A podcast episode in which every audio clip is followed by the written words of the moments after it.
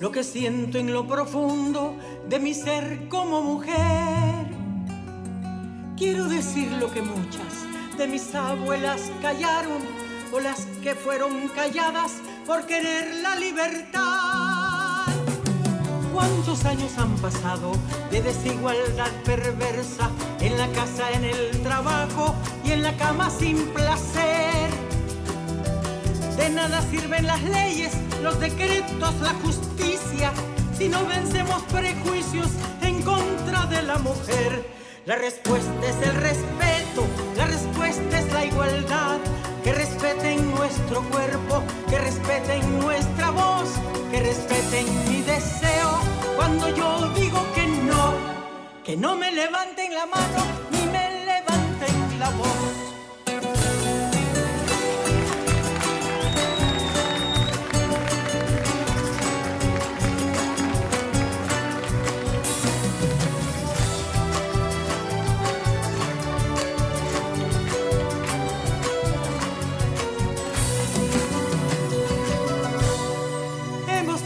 Los hijos que los demás han querido con temor al porvenir. Hemos visto pasar siglos, mancilladas desde niñas, abusadas, calumniadas, señaladas ante Dios. Quieren que sigamos siempre en el papel de sumisas, como la mujer perfecta, sonriente, esclava y feliz. Que la escoba la cocina de la cocina a la plancha, sin horario ni salario, maltratada es la mujer. La respuesta es el respeto, la respuesta es la igualdad. Que respeten nuestro cuerpo, que respeten nuestra voz. Buenas tardes, gracias del alma por estar con nosotros en este nuevo abrazo que es tu programa Trátame Bien. Soy Ana Andrea Villa Camacho y estoy en Sol 106.5, la más interactiva. La producción de este programa es de Jennifer Peguero. En los controles está el señor Humberto y también Ismael, que trabaja con nosotros parte del team que lleva hasta ustedes una radio con propósito, una radio que pretende eh, llamar a la violencia por su nombre y que los hombres y las mujeres podamos aprender a convivir y amar de una manera pues muy, muy positiva. Jennifer Peguero, vamos a decirle a la gente cómo conectar con nosotros. La intro del mismo, las frecuencias y nuestras redes sociales, por supuesto. Muy buenas tardes, Ana Andrea. Muy buenas tardes para todas las personas que nos sintonizan cada sábado de 12 a 1 de la tarde a través de la magia de lo que es Sol 106.5, la más interactiva del grupo RCC Media. Es un placer para nosotros poder llegar cada sábado a sus hogares. Recuerden que pueden sintonizar con nosotros a través de las diferentes frecuencias 106.5 FM para Higüey y Santo Domingo, 92.1 para el Cibao, 94.7 para el sur y este y 88.5 para Samaná. En las redes sociales, en Instagram nos pueden seguir como arroba Trátame Bien Radio y en Twitter les invito a que por favor entren ahora mismo en Twitter y nos sigan como arroba Trátame Bien RD, ya que perdimos la cuenta anterior, pero pueden seguirnos en esta nueva cuenta, Trátame Bien RD. En las redes sociales también, Andrea Becamacho y una servidora, Jen Peguero 30. Puedes seguir este programa a través de rccmedia.com.do en la página web y al finalizar el programa lo pueden buscar también en YouTube. Ahí subimos todos los contenidos, así que muchísimas gracias por la sintonía. Y para dar inicio al programa, yo quiero extender mis felicitaciones a una persona muy especial eh, para este team de Trátame Bien, como es nuestro colaborador, querido amigo, el hombre de las nuevas masculinidades, que es el señor, ¿cómo dice usted? Víctor, don Víctor Medina, don Víctor Medina, que es una parte tan especial de Trátame Bien, tan especial. Así es que le mandamos cuántos abrazos. ¿De qué tamaño? del tamaño de los años. De los años, que Víctor son Medina. 11 años tiene Víctor Medina aquí contando. Eh, y de verdad que me siento muy orgullosa, muy orgullosa de su amistad muy orgullosa de lo que él es, del hombre que él ha construido. Así es, Víctor, esto es para ti. Feliz cumpleaños.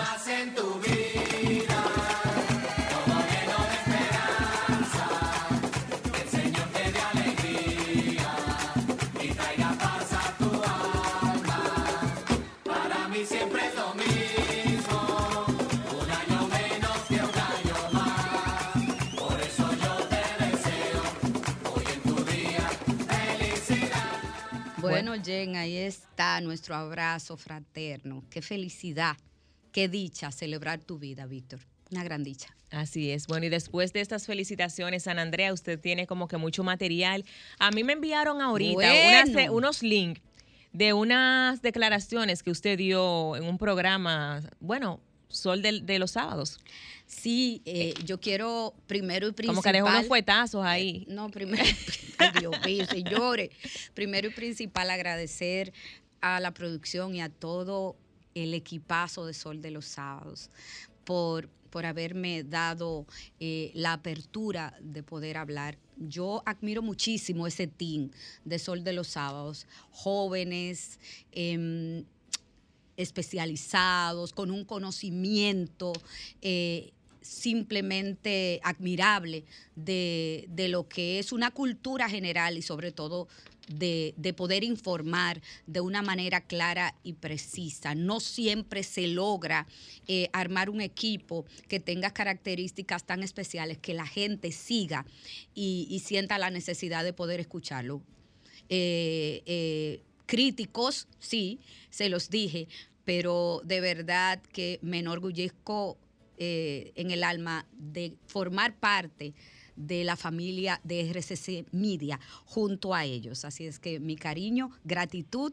Y bueno, sí, ciertamente hemos dado, hemos dado eh, declaraciones con respecto a lo que yo sé un poco, porque soy un aprendiz de la vida, Jennifer, y a lo que hace 18 años eh, vengo estudiando, trabajando, investigando y, haciendo, que es precisamente los derechos humanos de las mujeres y la violencia machista. Eh, preocupada y ocupada, porque yo sé que mucha gente se, ha preguntado, bueno, pero están pasando casos, Jennifer. ¿Y qué está haciendo?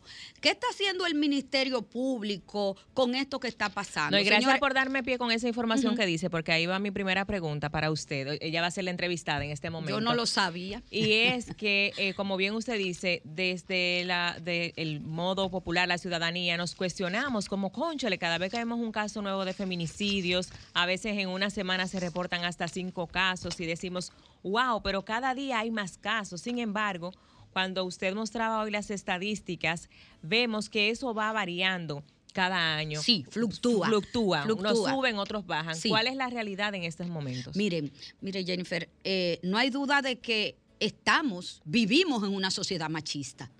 Vivimos en una sociedad que los derechos que las mujeres han tenido que conquistar y han tenido que arrebatar porque no lo tenían, se lo debemos a muchas mujeres que me anteceden, que han luchado desde el Ministerio Público, desde la sociedad civil, desde los mismos partidos políticos, para que hoy nosotras podamos decir que vamos caminando hacia, hacia un, Estado donde las mujeres no sean ciudadanos de, ciudadanas de segunda. Y yo le voy a decir algo, la violencia machista es un drama, un drama que lacera, porque no podemos verlo, lo que está pasando, solo como una cifra. Exactamente. No, la violencia no es como un, solo una cifra. Y politizar esa cifra tampoco es estratégico. Las mujeres no merecemos, señores, que se politice con nosotros. ¿Qué es lo que las mujeres necesitamos ahora mismo? Que se cree una estrategia que nos dé respuesta a lo que está pasando, porque la realidad nos está dando en la cara. Quizás por eso, y no, y no es una percepción, yo no hablo de percepción, una sola mujer, una sola mujer, óigame bien, que sea asesinada es demasiado porque simplemente no debería de pasar. Pero ante la realidad que tenemos, urge, urge pactar, urge buscar una solución inmediata que no sea la que hemos venido haciendo hasta ahora. Ya en 18 años yo he participado yo no sé en cuántas mesas. Yo no sé, miren, la violencia primero, virtudes de la Rosa dijo aquí en este escenario, yo sé que va a volver a decirlo, la violencia es cara. La violencia es un problema de Estado, pero también la violencia es un problema del país. Y no la va a resolver el Ministerio Público, no la va a resolver solo la policía. De golpe y porrazo. Y de, y de golpe y porrazo. O sea, una cultura machista, un sistema, porque la violencia es un sistema, un sistema en contra de las mujeres. Entonces, con una varita mágica no se va a solucionar. Ahora bien, ¿qué nos está diciendo los acontecimientos que están pasando? Que la sociedad civil, que los empresarios, que educación, que las iglesias, que la junta de vecinos, que todo el mundo tiene que sentarse y buscar la solución al problema atroz del crimen del feminicidio y de la violencia feminicida y la violencia que están sufriendo cada día en todas las esferas las mujeres y las niñas. Con esta intro, que es del programa de hoy, así le damos la bienvenida a nuestra invitada que nos acompaña en este día, Virtudes de la Rosa, socióloga, educadora, bienvenida, feminista, una mujer que ha luchado por tantos años precisamente porque se cumplan los derechos de las mujeres y seguimos en esta lucha constante. Bienvenida. Te faltó un dato. Hay virtud. Amiga de Adán. Y amiga de Andrea, de y tuya también. Virtudes. Virtudes, gracias. Gracias por por decirme que sí. Yo me emocioné mucho cuando Jennifer Peguero me dijo que tú me dijiste que sí, a estar eh, con nosotros, porque tu visión en este momento es sumamente importante para la sociedad.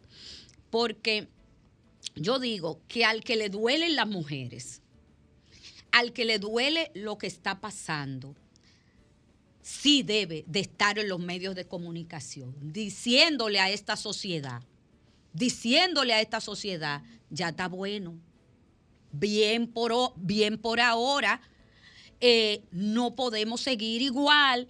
Entonces, nuestro tema de hoy, machismo y sexismo dominicano.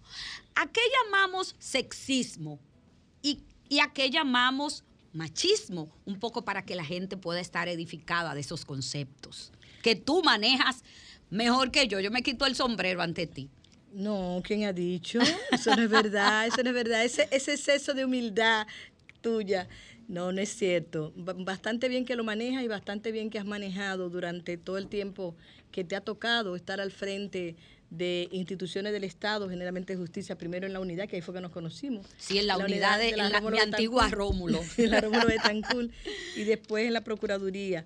Mira, cuando hablamos de sexismo, hablamos de todas esas manifestaciones que llevan a la discriminación, a la invisibilización de la mujer, a, menospreciar a la mujer, a, entenderla como, un, como que es el llamado sexo débil. Y eso se expresa en el discurso, en el lenguaje, cuando en el lenguaje la invisibilizamos, nos invisibilizan totalmente, eh, con un lenguaje totalmente masculino, totalmente machista, eh, y, se, y se expresa en, la forma en que, en que conversamos y en, las acciones que tomamos. Cuando al momento de tomar una acción en cualquier plano no se toma en cuenta de que la humanidad está formada por hombres, pero también por mujeres.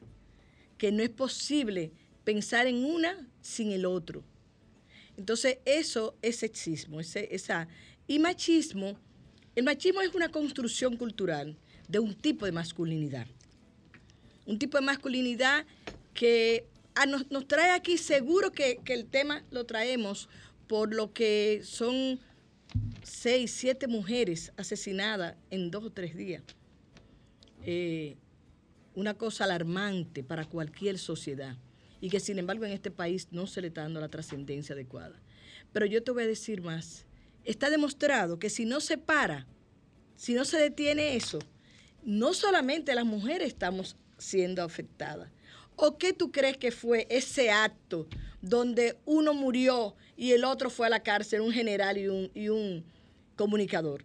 Fue un- una expresión al máximo de machismo, de machismo expreso, de violencia machista. De que algo anda, anda muy mal en de esta que sociedad. de que los hombres están siendo construidos para entender. Yo lo dije en el mismo instante que me llegó la noticia, yo dije, ¿Qué tú dijiste? Cuéntame. yo puse una notita en uno de los chats de, de- de nosotros, de profesores de la UAS, y puse, es una expresión de la masculinidad tóxica, de un... Masculinidad tóxica. De- déjame acuñar, déjame acuñar ese concepto que tú acabas de dar y, y explícanoslo. Una, una masculinidad en el cual uno entendía, uno no entendía que no podía permitir que el otro se riera de él y el otro no puede permitir que lo tocaran. Si te ríes de mí, si hay alguna expresión que yo sienta que me ofende, te agredo de la peor manera. Y si tú te atreves a tocarme, yo te mato. Eso fue lo que pasó ahí. Dos machos, cada uno mostrando su hombría. Dijo un profesional de la conducta, eh, Virtudes, que en este país ahora lo que tenemos que hacer es hacernos los tontos. No, te vo- no voy a poner el concepto eh, Que correcto, utilizó. sí, que él utilizó, que hay que hacernos los tontos, que, que mejor que se burlen de nosotros, que todo pase y, y entonces me daba la sensación como que hay que andar con miedo ahora. No. O, o sea, hay Lo que hay andar que- con lo miedo que hay y que en cambiar, pánico. lo que hay que transformar esta cultura, esta cultura violenta, esta cultura patriarcal, por una cultura de paz, de respeto, de dignidad hacia la persona. Y especialmente en el caso que nos ocupa, hacia la mujer. Porque si nosotros vemos cómo la sociedad forma al hombre desde la niñez hasta la adultez, es para que él entienda que él es el centro del universo, que él tiene el derecho a todo. Que todo gira le- alrededor de Que él. todo le pertenece, incluyendo a las mujeres que se nos considera un objeto. Por eso los hombres se, sienten que tienen derecho a valorar a todas las mujeres en la calle, porque todas le pertenecemos.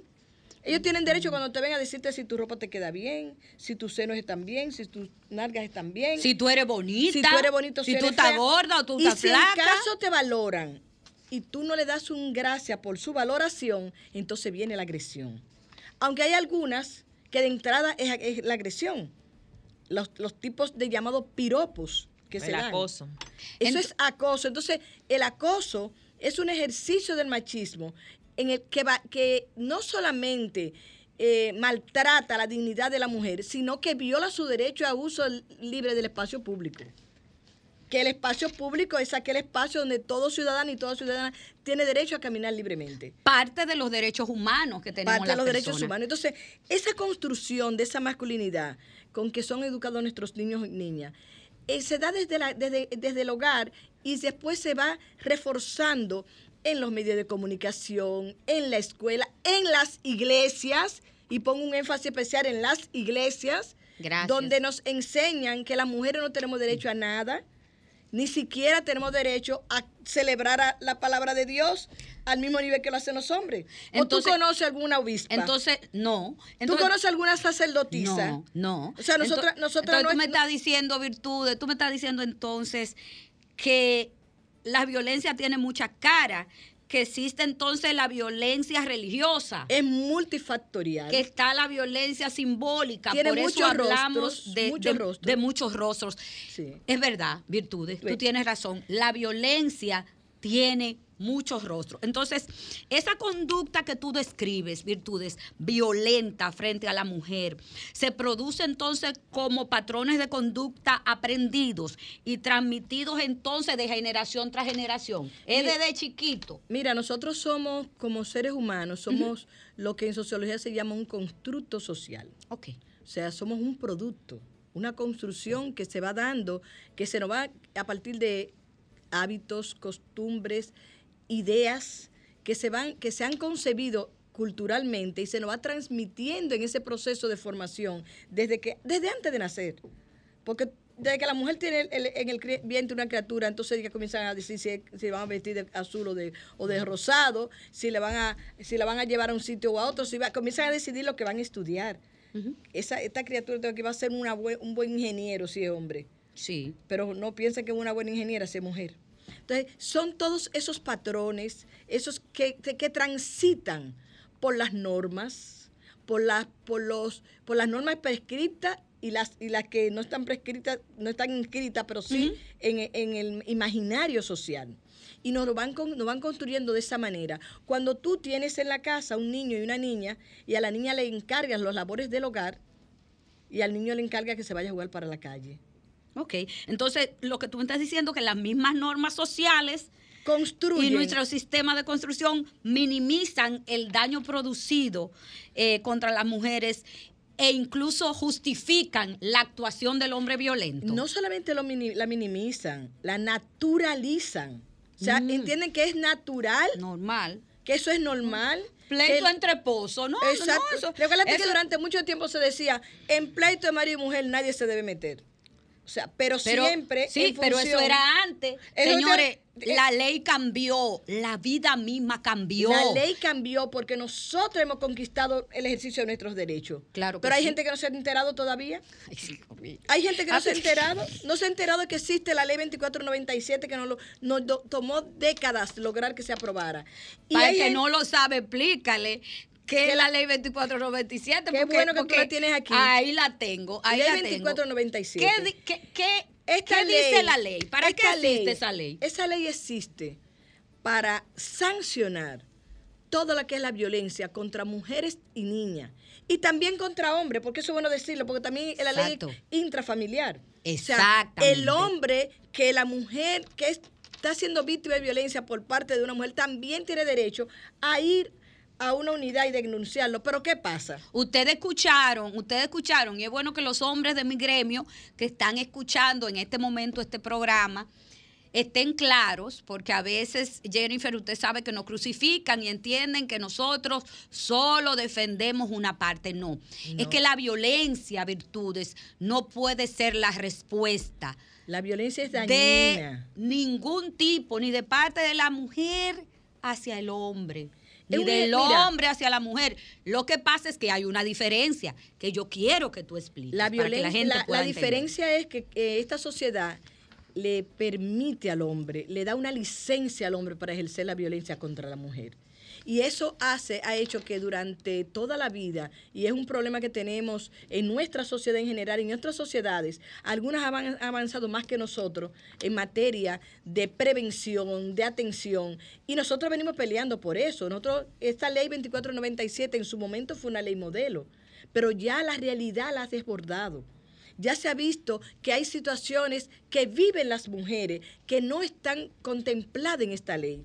Y por eso tenemos más de 12 años reclamando que se cree una ley para crear un sistema de prevención, de atención, de sanción y reparación de la violencia contra la mujer.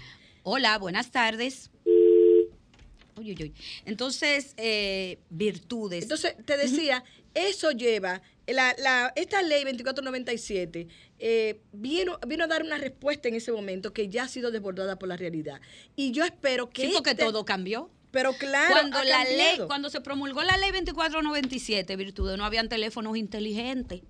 No habían No había esas no formas el perversas. No, no habían esas formas perversas, modernas, Así es. de eh, poder castigar a la mujer. no existía, por- por- por- no por así exi- decirlo. No existía la figura del feminicidio. Tampoco por ejemplo, existía. es algo existía. Que, que fuimos construyendo en el camino al darnos cuenta que cuando la mujer era asesinada por su pareja, por su expareja o por cualquier hombre que la pretenda y que la mate porque ella no acepte su pretensión o porque ella no quiera Ah, porque continuar obligado. porque o que ella no quiera continuar en una relación de violencia. O sea, no es una muerte fruto de un eh, delito común, sino por ella ser mujer. Es un delito especial. Es un delito especial No puede por verse ella como ser mujer. cualquier delito. Entonces- Hola. Buenas. Buenas, eh, Doris Marínez reportando la sintonía. Hola, Doris. Señora, esta llamada internacional, como dice Hochi. Cuéntanos, Doris. Sí, que en verdad necesitamos más mujeres, como fue Magali Pineda, como son Mina Flores, la misma Virtud de Álvarez, Minú, usted. Virtudes de la Eh, Rosa. No, pero también Virtudes de la Rosa. Ay, Dios, También pero virtudes de pero virtudes la de la Rosa en este caso. Susi Pola y obviamente usted, Ana Andrea.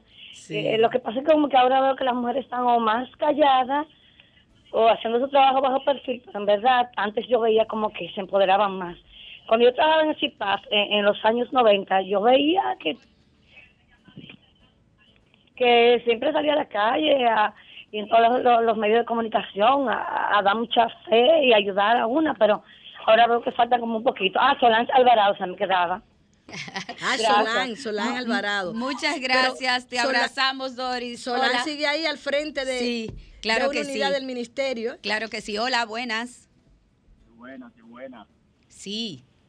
Ah, para decirle que yo soy hombre, yo veo esta totalidad como, como una bajeza cobarde.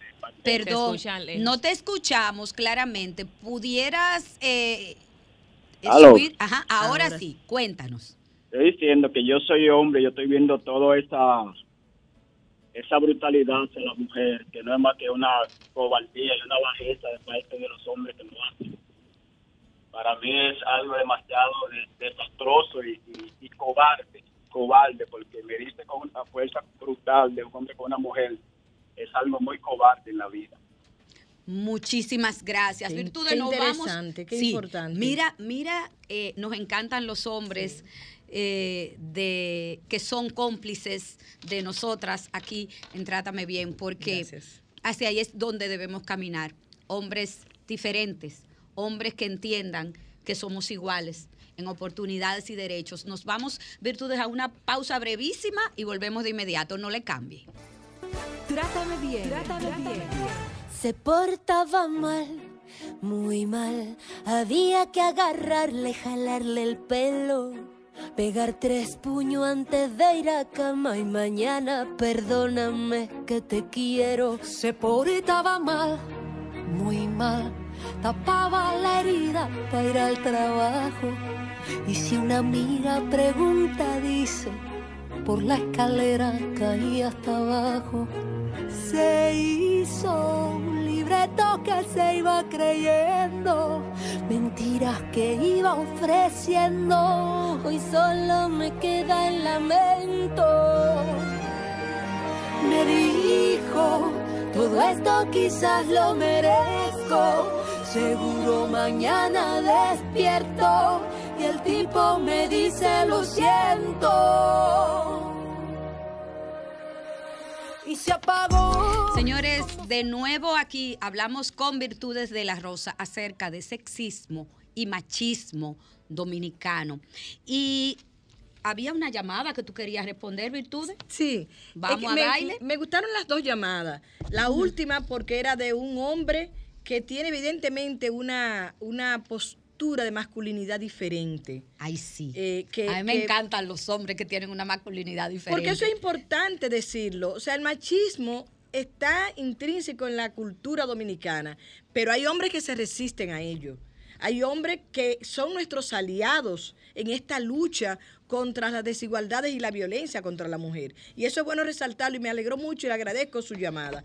Virtudes, pero espérate, tú sabes que yo dije ahorita, una de las cosas que yo decía en Sol de los Sábados, que por ejemplo en Canadá, quienes hacen manifestaciones en públicas en contra de la violencia hacia las mujeres son los hombres en Canadá hacen una marcha que se llama eh, una especie como poniéndote en tus zapatos, que los hombres salen a marchar con las carteras y los zapatos Ah, de sus parejas.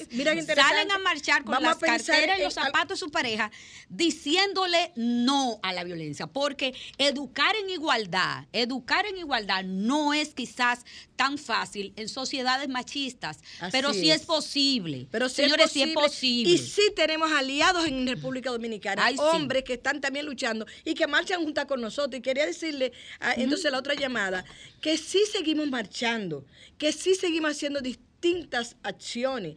Y que si hoy existe un, una unidad de violencia de género en la Procuraduría General de la República, que la encabeza, la dirige la magistrada Nandera Villacamacho, que está acá con nosotros, es por la lucha que comenzó en esa época que ella señala con Magali Pineda, esas pioneras. Nuestro foro feminista se llama Magali Pineda, en homenaje a lo que fue toda esa entrega de Magali, a esta Magali. lucha. A esa Susi Pola, que fue inclusive la que trajo al país ese concepto de feminicidio que introdujo en el sistema jurídico dominicano. Perdón, este país no tiene con qué pagarle a Susi Pola. Así es, así es. No tiene con qué pagarle. Y a todas esas mujeres que ella mencionó, y seguimos marchando, pero si existe eso, si existen las unidades de atención a mujeres víctimas de violencia, ¿cuántas son ya? Bueno, existen 25 unidades en todo el país y dos áreas especializadas en las matas de Farfán y en Provincia de Independencia, pero además virtudes. Existe la línea vida de la. Procuraduría General de la República. Y que- existe la línea mujer del Ministerio de la Mujer. Exactamente. Existen los centros regionales de intervención conductual para hombres que dirige Luis Vergés, que trabajan. Que ha sido un proyecto muy exitoso. Exacto, que trabajan en favor de el cambio De de, cultura, reeducar de reeducar hacia una cultura, violento. una cultura machista hacia una cultura de paz. Está el Centro de, Atención a Sobrevivientes de Violencia Que dirige Solange. que dirige Solange Alvarado. Que la mencionó. En realidad, Pero la gente pero pregunta, existen las casas de acogida. Existen las casas de acogida También. y el sistema de protección también desde el Estado que está eh, articulado con el Ministerio de la Mujer, está articulado con la policía. La gente se pregunta, ¿qué estamos haciendo, Virtudes? ¿Ustedes saben qué estamos haciendo? Trabajando. Trabajando 24 horas, Ahora, trabajando muy duro. Yo eso quiero, que, yo quiero que la gente sepa que eso no existe porque el Estado gratuitamente no nos regaló. Existe por la lucha que hemos realiz- realizado las mujeres, Exacto. especialmente el movimiento feminista en República Dominicana, que todavía es totalmente incompleto ese sistema. Nosotros le debemos mucho. Yo pienso que las mujeres y las dolientes de este tema, las técnicas de este tema, que trabajamos eh, la violencia machista en la República Dominicana, le debemos mucho a ustedes. Porque si ustedes no hubiesen luchado, si mujeres como ustedes eh, no hubiesen luchado, eh, hasta no cansarse, porque ustedes vencieron por cansancio. Tú, Susi, Magali, muchísimas mujeres, Soraya Lara, Lourdes Contreras, Lulu, Lulu, Lulú. eh, Sergia Galván, Sergia. muchísimas mujeres que, que nos enseñaron a nosotras que, que habían derechos, que las mujeres que deberían de ser respetados, no solo por el Estado, por toda la sociedad, Pero que por la sociedad civil, por las iglesias. Ahora, lo que está claro, que tenemos que estar claro es que eso es totalmente incompleto. Nos Claro. falta mucho por lograr. Tenemos muchos desafíos. Por eso tenemos tantas mujeres asesinadas y no tenemos un sistema que le dé una que prevea esa situación. Porque al final, Ana Andrea, la justicia es la ul- el último eslabón. Claro, porque cuando, por ejemplo, cuando una mujer que es abusada va al Ministerio Público, es porque ya ha pasado, señores, la violencia, pero no cualquier violencia, porque la mujer no denuncia al primer acto de violencia No, regularmente. generalmente Empie- pasan hasta siete años. Empieza la violencia psicológica primero y principal y la violencia verbal. Violencia psicológica, verbal, económica. la Señores, no, lo dijimos ay, coro. santísimo. La patrimonial cuando están en proceso de separación, todo eso se da. Y eso se da con la mayor naturalidad. La familia algunas veces hasta justifican y hacen que las mujeres se mantengan en ese círculo de la violencia. Claro, existen más factores también y tú lo sabes más que yo. La familia viene a decirlo, mira, tú no puedes denunciar a ese hombre. O si Ese tú de denunciaste hijos. que te lo mantiene y él es un hombre bueno. Además- aunque él sea y la- borrachón y mujeriego. Y la, mu- y la- y la iglesia te dice, mire, es una cruz que tú tienes que cargar porque tú tienes que mantener la familia. La Ay, lo- mujer es lo el mito. corazón de la familia. Ay, lo mito. Y la mujer es de su casa y de su hogar. Ajá. Pero usted tiene que saber que esa mujer que usted entiende, porque la cultura y su sistema de creencia le ha enseñado que es de su hogar, también es una ciudadana con plenos derechos. Pero que además está demostrado que el lugar más peligroso para la mujer está siendo el hogar. Es ahí donde están siendo asesinadas. Hay una canción de Pedro Guerra, Jennifer, que se llama Hogares, que describe perfectamente lo que tú eh, has dicho, Virtudes. El lugar más seguro resulta el más inseguro. El más- y eso, como decía ella, eso desde que, de la época en que inició CIPAF, comenzó a analizarse eso en este país. Pero hay algo que está a mostrar- A pasando. mostrarse eso. Entonces, tenemos que tener, cuando hablamos de un sistema integral, tiene que estar el sistema educativo. Es que cuando formamos al niño o a la niña en la escuela, tenemos que enseñarle que son iguales. Y salud pública. Tiene el sistema, pero yo le decía ayer, yo ayer justamente iniciamos el semestre. Yo tengo una sección de eh, jóvenes que quieren ser estudiantes de medicina premédica. Yo les decía a ellos y a ellas que el primer contacto que generalmente tiene con el Estado una mujer víctima de violencia es el sistema de salud. Pero como el sistema de salud no la entiende, esa mujer llega al servicio golpeada con todas las muestras y los elementos de que está siendo víctima de violencia y el médico no se siente parte de ese proceso. Tal vez si el médico, si existiese un sistema igual que cuando llega un hombre o una persona cualquiera herida por armas blancas o, por, o por arma de fuego, y si existiese un sistema que inmediatamente se reporta, si se reportara cualquier indicio de mujer maltratada, si se reportara cuando llega una niña embarazada, Embaraza- una adolescente embarazada, que es Claro. una violación, Claro. muchas cosas se evitaran. Es un Tal sistema que debe muchos- trabajar de manera integrada. Muchos crímenes se evitaran y no fuéramos el tercer país con mayor índice de embarazo en la región. Entonces, ¿qué, Todo eso es violencia. ¿qué significa? Que como lo estamos haciendo hasta ahora, hemos dado paso de avances innegables.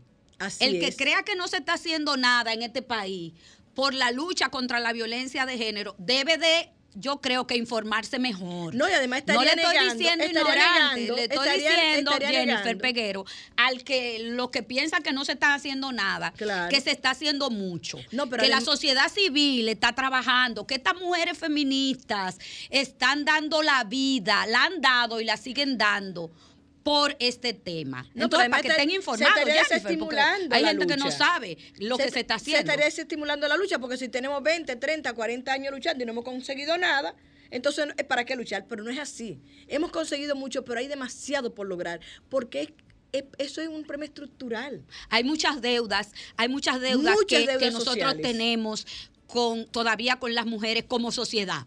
Así Estado, país, sociedad. Así con es. esas mujeres quebradas, con las vulnerables, con esas mujeres laceradas, con esas mujeres a las que se niega derechos, con esa mujer que, que se cosifica en todas partes, que se relaja en los medios de comunicación. la pobreza, la estigmatización de las mujeres más jóvenes. Cada vez que yo oigo que hablan de que de una menor, de manera peyorativa. Una Cuando debe- menor. cuando debería que- ser- ¿Cómo te cae? Cuando una menor y que culpabilizan a esa menor. a esa menor. La culpabilizan, cuando la, sociedad, cuando la sociedad está llamada, mira, te voy a poner un- otro ejemplo, escúchame, porque me gusta hablar con el ejemplo porque a la gente le llega. Dale, que me encanta.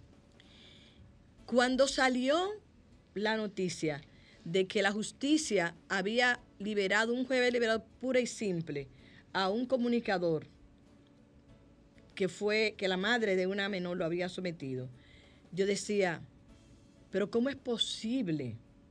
Mientras la justicia se, se, se, se lleve, pase por la justicia un caso como este por personas que no respetan y no entienden que la sociedad tiene que proteger a las niñas de ese tipo de conducta, vamos, nuestras niñas van a estar en peligro de pedofilia. La impunidad le, le conviene muchísimo al agresor. ¿Tú sabías? Buenas tardes. Hola. Ustedes, chicas, Muy bien. Chicas. ¿Quién nos llama y de dónde? vamos a poner un, un anónimo. Mira, Ok. hay, algo que no, hay algo que no entiendo con respecto al tema que ustedes están tratando ahora mismo. Es por qué la justicia aquí trabaja de una manera independiente, en el sentido de que actúan de una forma con un caso y una forma con otro caso. Es cierto, hace como casi un mes en San Juan de la Maguana, un, un profesor, ¿verdad? Estaba enamorando a un estudiante o por para verse, le, le- le estaba enamorando. Simplemente por WhatsApp, la madre vio los mensajes y simplemente lo denunció. Él duró, seis, él tiene tres meses de, de medida de coerción. Pero lo del el actor hizo casi lo mismo. ¿Por qué está suelto? Es lo que no entiendo. ¡Qué llamada! Dios mío, usted debió llamar antes. antes debió usted llamar. ¡Qué llamada! Jennifer, no se le olvide este corte. El poder. Virtudes, el- responde. El, poder. Ese profesor no tiene las relaciones de poder que tiene esta otra persona. No tiene la protección que tiene esta otra persona. Pero además también, ¿quién estaba juzgando el caso?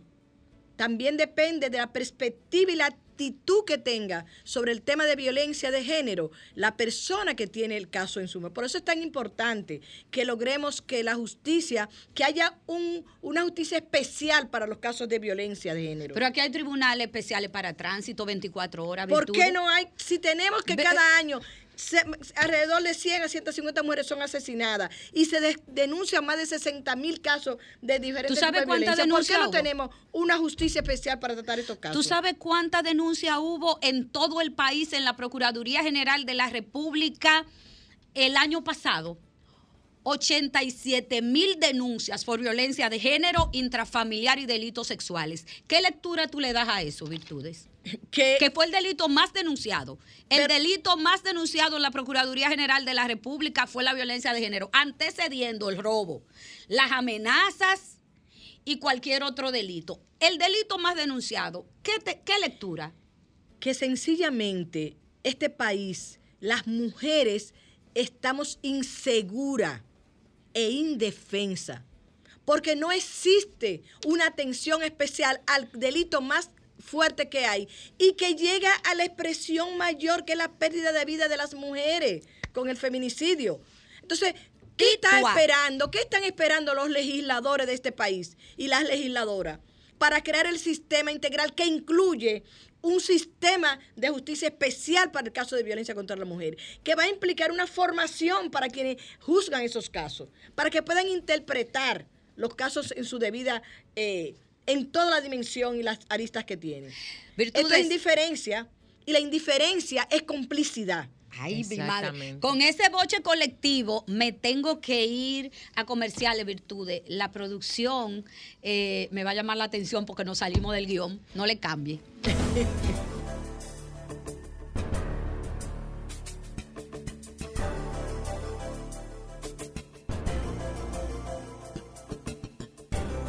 Trátame, bien. Son 106.5. Trátame bien. Trátame, bien.